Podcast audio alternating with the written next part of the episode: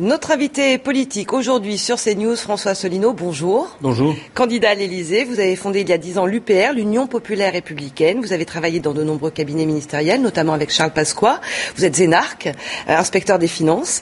Euh, vous avez tenté votre chance en 2012 sans succès. Cette fois, vous avez vos 500 parrainages. Le grand public ne vous connaît pas encore vraiment beaucoup, à part euh, ces affiches qu'on voit un petit peu partout, le long des routes ou en ville. Pourquoi François Asselineau, voulez-vous être président de la République française? Eh bien, euh, vous savez ce que disait euh, Charles de Gaulle, le fondateur de la Ve République, celui à qui nous devons la Constitution.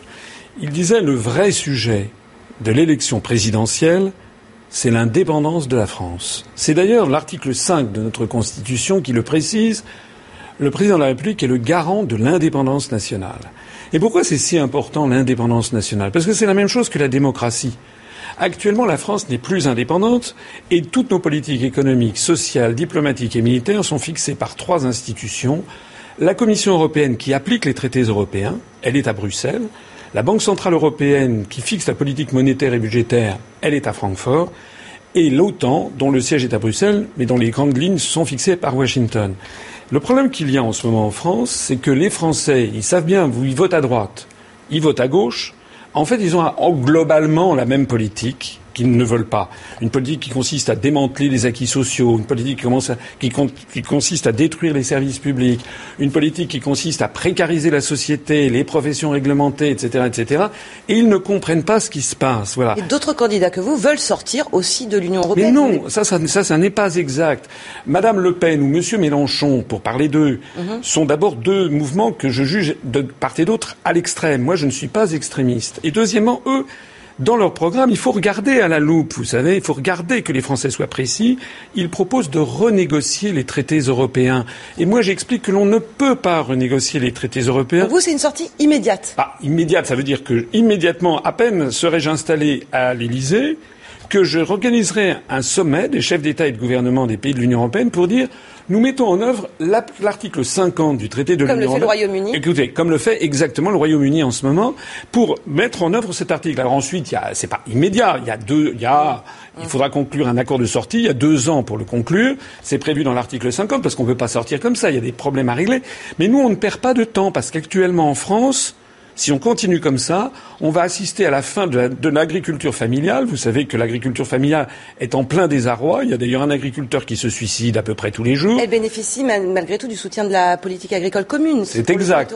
oui, c'est exact. Mais les fonds qui sont versés par l'Union européenne viennent de la France. Vous le savez. Chaque année, la France verse 23 milliards d'euros à l'Union européenne et l'Union européenne nous en restitue 14.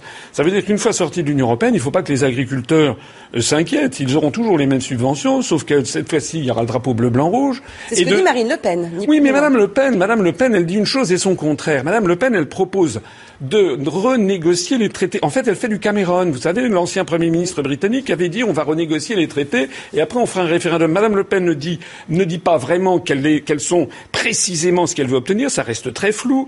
Elle ne donne pas du tout de délai. Elle ne dit pas exactement ce qui se passera. Et puis j'ajoute que Madame Le Pen ne peut pas rassembler sur son nom tout le monde puisque c'est un parti populiste dont le fonds de commerce n'est pas la question européenne ni l'indépendance nationale. Son fonds de commerce, c'est la lutte contre les immigrés, c'est autre chose. Pour que les électeurs puissent bien vous situer sur l'échiquier politique, parce que c'est quand même important. Vous dites ni de droite ni de gauche, un petit peu d'ailleurs comme euh, ce que dit Emmanuel Macron. Vous êtes où? Vous êtes au centre? Moi, je suis au milieu, au milieu des Français et de leurs problèmes. Non, nous avons été classés officiellement en divers par le ministère de l'intérieur. Donc nous ne sommes effectivement ni de droite ni de gauche. Mais la différence entre M. Macron et moi, c'est que M. Macron, il fait du populisme en réalité. Il va voir les catégories socioprofessionnelles les unes après les autres, et il dit à chaque personne ce qu'il veut, ce qu'elle veut entendre. Il va chez les socialistes, il dit j'ai toujours été socialiste. Après ça, il rencontre M. De Villiers, il dit j'ai jamais été socialiste.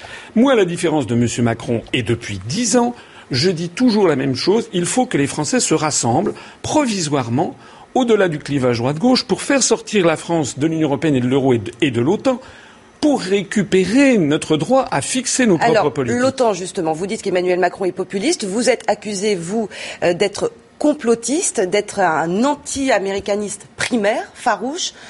Alors d'abord, d'abord, je vous signale qu'à l'UPR, nous avons énormément d'adhérents qui sont expatriés. On en a 1050 expatriés. On a d'ailleurs 18 000 adhérents.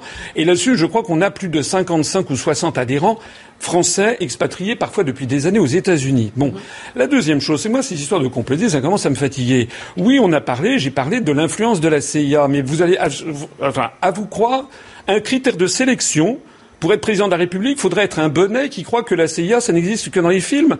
Mais une fois que vous serez chef de l'État, eh bien, il faut bien entendu prendre en considération la rudesse des rapports internationaux. Figurez-vous que la communauté du renseignement aux États-Unis, ça existe. D'ailleurs, en février 1995, François Mitterrand et Charles Pasqua avaient expulsé cinq agents de la CIA qui exerçaient en France. Avec qui gouverneriez-vous? Quel serait votre Premier ministre? On ne connaît pas euh, les, gens qui vous entourent? Alors, on ne connaît pas les gens qui m'entourent pour une raison simple, c'est que vous avez reconnu que depuis dix ans, j'ai été quand même particulièrement peu invité dans les médias. Alors, à fortiori, les gens qui m'entourent, il y a de plus en plus de talents. Mhm. Et figurez-vous que vous découvrez des gens qui sont tout à fait remarquables. Par exemple, Auprès de moi, j'ai quelqu'un comme Vincent Brousseau, normalien, docteur en mathématiques, docteur en économie, qui a travaillé pendant 15 ans à la Banque Centrale Européenne. Et pendant 6 ans, il a été un des deux économistes français. La Banque Centrale Européenne que vous dénoncez Oui, et justement, il a démissionné parce qu'il s'est rendu compte du désastre qui est en train d'arriver. Parce que ça, on n'en parle jamais. Il faudrait avoir vraiment un débat très approfondi d'une heure ou deux où on expliquerait aux Français ce qui est en train de se passer avec l'euro. L'euro est en train de, nous, de, s'effondrer sur l'ensemble de l'Union européenne. On va avoir des nouvelles très mauvaises venant d'Italie et de Grèce dans les mois qui viennent. Le, temps nous fait défaut, mais euh, quelle serait votre mesure phare dès votre euh, arrivée à l'Elysée, une mesure phare qui pourrait interpeller les électeurs potentiels qui nous écoutent Alors, premièrement, annoncer le début de la sortie de l'Union européenne, de l'euro et de l'OTAN pour une raison simple c'est que c'est ça qui va nous permettre de sauver l'agriculture française, de mettre un terme immédiat aux délocalisations industrielles, c'est-à-dire notamment la fin du libre mouvement, de la libre circulation des mouvements de capitaux. C'est également ce qui va nous permettre de sauver les services publics. Deuxième mesure phare, la sortie de l'OTAN, ça va nous permettre d'arrêter que la France soit présente sur des théâtres de guerre illégaux et, et néocoloniaux, comme c'est le cas au Moyen-Orient. Troisième mesure phare, j'arrêterai immédiatement les réformes territoriales parce qu'actuellement,